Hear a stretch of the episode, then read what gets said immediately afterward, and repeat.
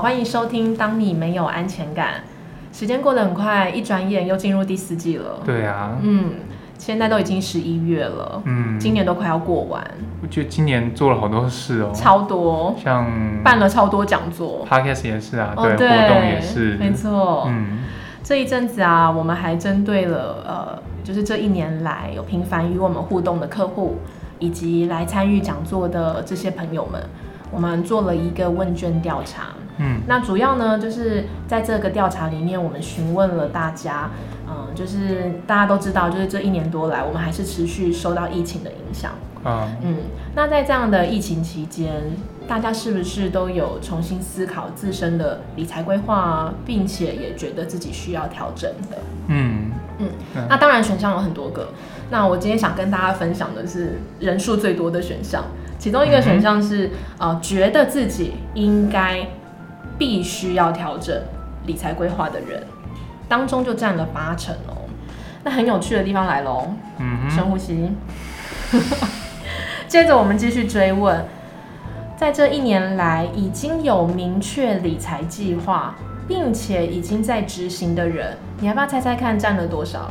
五成吧，嗯，非常的乐观，但实际上我们问卷的这个结果，它只占了两成，只有两成的人在这个过程中有了明确的计划，并且付诸行动力在执行。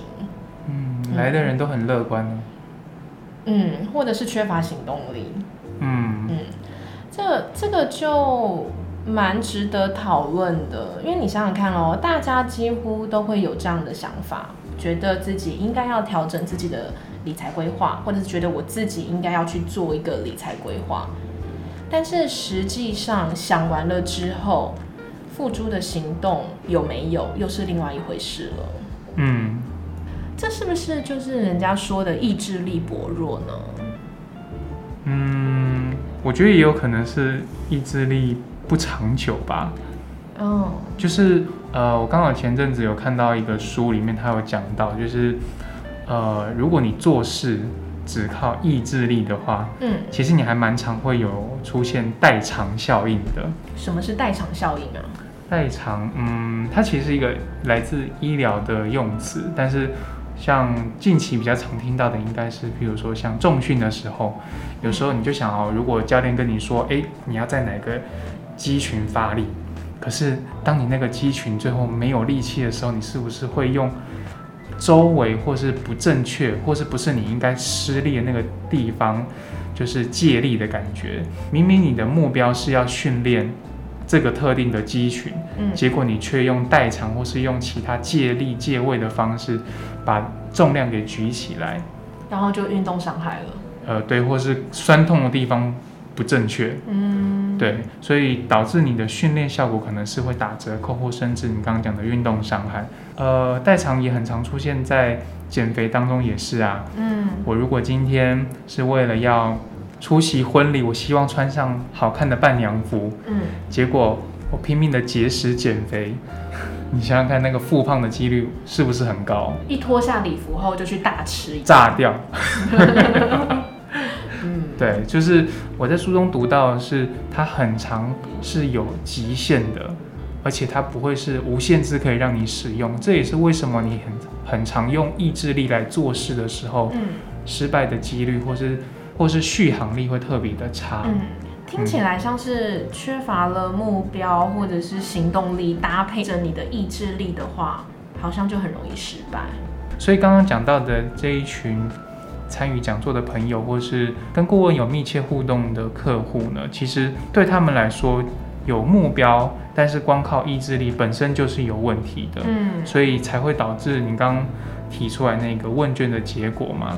他们很有意愿或是很有想法去改变一件事情，但是却在行动力上面出现了很大的问题。嗯，缺乏了理财行动力。对，这就很像，就是爬山，或者是以前念书的时候，体育课跑八百的这个过程。你是有不好的经验是不是？有，我每一次都跑到一个上气不接下气，然后想说我应该要昏倒了。然后肾脏很痛是吗？对，然后爬山也是，就是我常常爬到半山腰，我就想说，哎、休息一下可以下山了。然后每次都没有看到山顶上那个美好的风景，然后就觉得爬山好难哦。对，这就很像就是在这个过程当中，你会遇到好多挑战，然后会觉得好辛苦。你说理财当中其实也是这种感觉吗？嗯，对。我今天想要呃让我的财务状况可以改善，或是变得更好，嗯，但是往往执行的时候，如果你的计划是要存钱，是要省钱，结果就发现好困难哦。我为什么要过生活过得那么辛苦？嗯，因为没有你没有一个存钱的目的，因为你只是想要存钱，可是你不知道你存了钱要干嘛。对对，就跟很多事情也是一样啊，存钱、花钱、赚钱、理财，就是你有很多理财，你想要理财，可是你不知道你理了这些财要干嘛。对。然后如果你说退休，又觉得我现在那么年轻，退休离我好遥远哦。对。很容，所以在这个中间的过程，感觉其实很多很多很多理由可以让自己放弃，或者是根本不要付诸行动。嗯，所以往往缺乏行动力，是因为不知道怎么开始。那就算开始了，你从 A 点走到 B 点，它也有上千上百种的走法。嗯，那如果你的行动力，你自己在做事的时候，你就会觉得，嗯，好像有种阻碍感啊，然后或是觉得路途上充满了挑战啊、未知、恐惧、怕麻烦，然后或是走到最后不知目的为何的这种感觉，其实就很像你刚刚讲的那种爬山的时候。你是不是觉得在走的过程当中有发生原本你预期之外的状况？就可能突然下雨，也太惨了吧！你是没看天气啊？就是哎，山上的气候多变化，你永远都抓不准的。好，那还有其他让你觉得在爬山过程当中很挑战的事情吗？就怕自己迷路。哦，OK，对路呃对这条路线不熟悉。嗯。嗯，虽然说我们现在在讲爬山，但是你知道我现在想到什么吗？什么？我想到就是顾问在帮客户规划时候的那一本规划报告书。哎，我记得我曾经看过那一本报告书，那上面都会有就是 A 计划、B 计划，甚至 C 计划、D 计划都有。这个就好像是你刚刚讲到的，从 A 走到 B 有千百种方法。嗯嗯，但是我们的顾问就是会试着帮客户找到最适合他的方法。有的时候，其实我觉得自己好像不知道最适合的方法是什么哎。因为我觉得，就像刚刚我问你的吧，你有没有觉得，其实你今天原本去爬这个山，它原本的目的，你应该希望看到就是山上的大景嘛，那个美景。对。但其实你最后的目的地是到哪里？山脚下的咖啡厅，对不对？半山腰，对不对？我最常在半山腰后，我就。折返了，对，或是在凉亭，其实你休息，当然说，当然是因为评估各式各样的状况，其实你最后你是，呃，就先行下山。但是事实上，回到原本你一开始爬山的目的，如果你就是要登上山顶的话，看到那个最漂亮的风景的话，嗯，其实目标就是被默默的改变了，就是环境或是你自己的想法、心态等等的。都导致于你最后的目标一变再变，这不就很像平常我们在谈到理财的时候，为什么年头跟年尾看同一件目标跟事情的时候会有不同的想法吗？嗯，我明明年初是这么计划的，但年底的时候，就算你真的没做到，你也不会对自己太苛刻吧？就会觉得啊，呃，我就是因为碰到什么什么事情啊，我有不得已的原因。没有错，你考量了其他的状况，但同时间你有没有想到，确实我原本定下那个目标就是没走到啊？嗯嗯，难怪常常都有人说我们的顾问很像教练，就理财规划顾问其实就是理财规划教练。嗯，我会觉得啊，除了做好计划之外，在理财当中，我们其实可以做一个拆解步骤。就是先拆解大型目标，可能把它细展到我们，呃，可能是每个月的小步骤里面，嗯，这样就执行上面可能会让你比较愿意付出行动力。可以举个例子吗？譬如说啊，我们就把每个月的收入减掉储蓄，那剩下的是不是你的支出？嗯，这个很基本。对，我们可以每个月先来检视一下，我们有没有这么做。假设说我明年要存到十二万，那拆解到每个月后，就是呃，你可能就是每个月要存一万，所以说你可能就把你每个月的薪水，假设是五万，你扣掉了这个一万，剩下的四万，就是应该是你的支出，然后你再来检视一下，哎，我用四万块当我的这个每月的支出，这个合不合理？嗯，假设说你拆解成这样子的小目标之后，你就发现说，哎、其实这可以达到我的每个月的生活目标、哎，或者是说，哦，也还好，就差一点点，我就可以达到目标了。那么你就，该怎么办？嗯那你就可以从生活中的花费去取舍啊，因为说不定其实有一些花费，它真的是可以不需要花的，譬如说，嗯，娱乐费，嗯。对不对？那当然，如果是必要支出的话，你可能就比较难去取舍。嗯。但是呢，我觉得重点就是拆解到这些小目标之后的目的，它并不是说，哎，你一定要过的就是缩衣节食，很辛苦，嗯。而是说，就是让你更有一个呃方向，你去看说，哦，我每个月的这个支出结构中，它它的组成是什么，我可以做什么样的调整。